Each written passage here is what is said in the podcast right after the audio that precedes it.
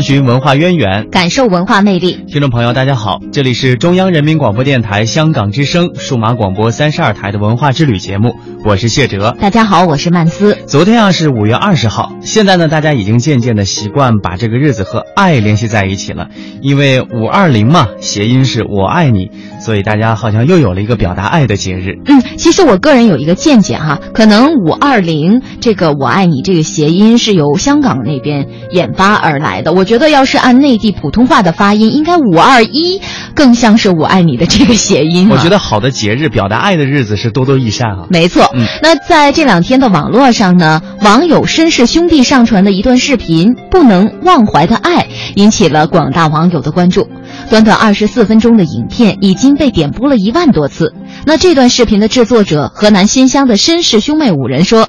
自费拍摄影片，耗时八年，行程上千公里，只是为了留住父母亲。原来绅士兄妹的父母亲呢，都已经先后去世了。今年适逢母亲的，呃逝世十周年祭，兄弟们说，传统的放鞭炮、唱大戏、吹鼓手，他们也考虑过，但是总觉得缺了点什么。最终呢，他们选择了拍摄纪录片来缅怀天堂里的父母。那为什么最终会选择以影片的方式来缅怀父母？这段漫长的影片拍摄过程又给绅士家族带来了怎样的变化？中央台记者何源呢采访到了绅士兄弟的老二申长明，我们来听一听他讲述的这段故事。在这片土地上，有许多人组成了不同的家。而每个家又都有一片苍穹，我的家的苍穹，你们还好吗？因为我母亲是在十年前得了脑血栓突然去世，对我们兄妹几人的打击很大。第一年我们的正常生活就打乱了。其实有摄像机已经十年了，但是我们平常经常都是拍的小孩除了母亲过生时还有拍到妈妈。平常了很少看到妈妈，觉得很愧疚。妈妈，申氏兄妹的父亲叫申连成，一九九四年就已经去世，母亲李文英也离开十年整了。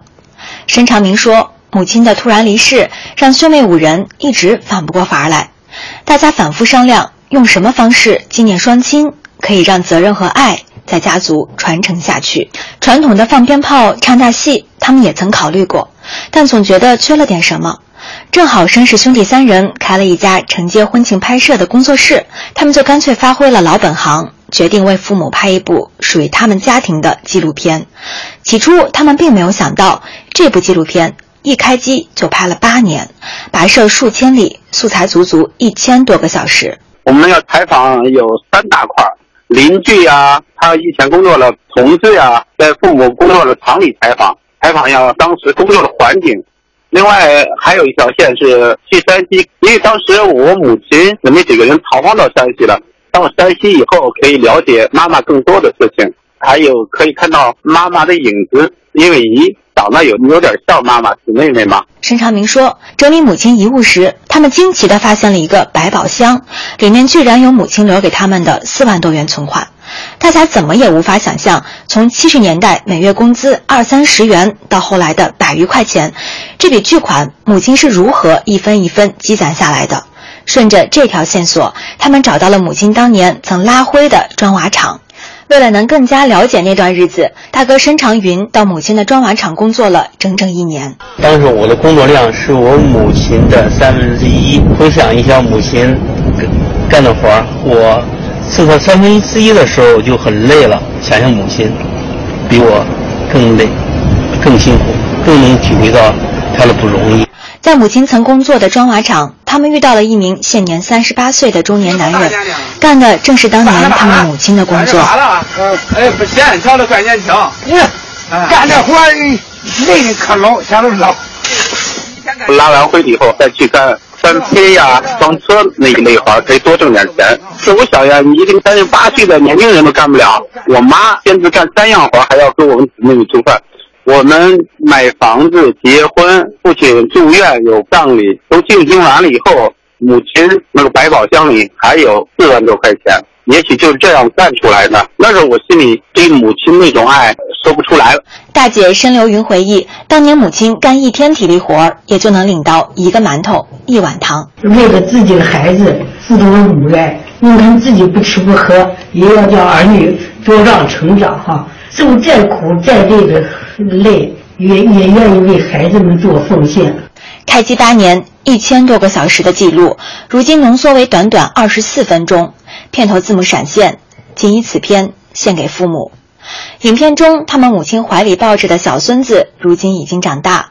而听申长明说，八年时间过去，出现在影片中讲述父母生前故事的舅舅、姨妈等亲人，在过程中都相继离世，那个砖瓦厂也不复存在，一切都已物是人非。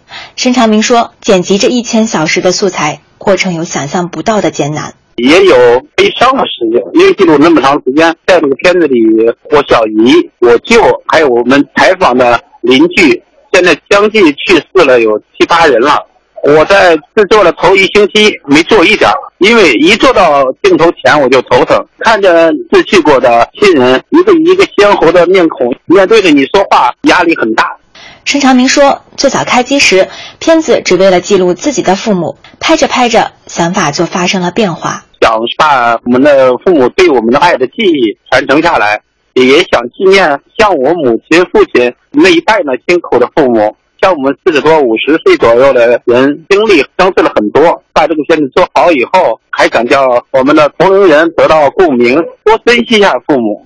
申长明兄妹拍的可以说是一部家族影像史，在某种程度上，恰好也成为新乡那段历史时光的缩影。影片在老砖瓦厂第一次放映时，慕名而来的老邻居、老朋友有两百多人，特激动，而且能看到东西是当时。他父母工作那个场景，真的当时都想掉下眼泪。你现在不是讲究是不这个这个孝敬老人嘛，是吧？这是这是一种社会美德。通过这个片子，我们凝聚力更强了。因为以前母亲是姊妹几个纽带，我们姊妹几个人就约定好了，每年都一起去外面旅游。天堂上的父母也希望孩子们相处好一点，家和万事兴。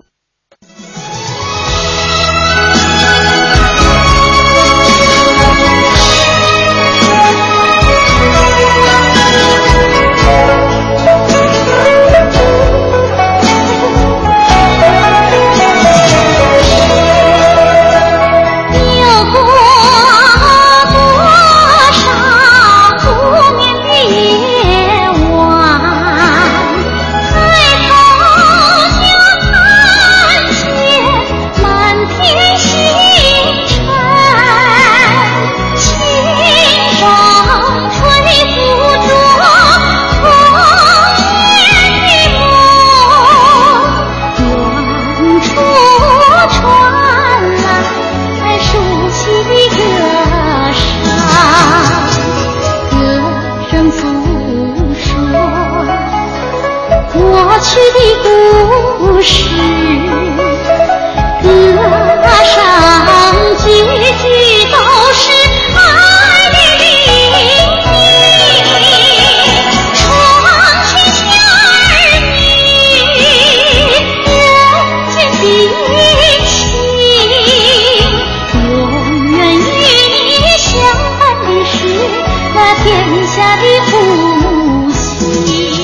相信申家兄妹的这个故事会让很多人为之动容，追溯父辈的生活与情感，翻阅父母过往岁月的美好记忆，能够唤起血缘之爱。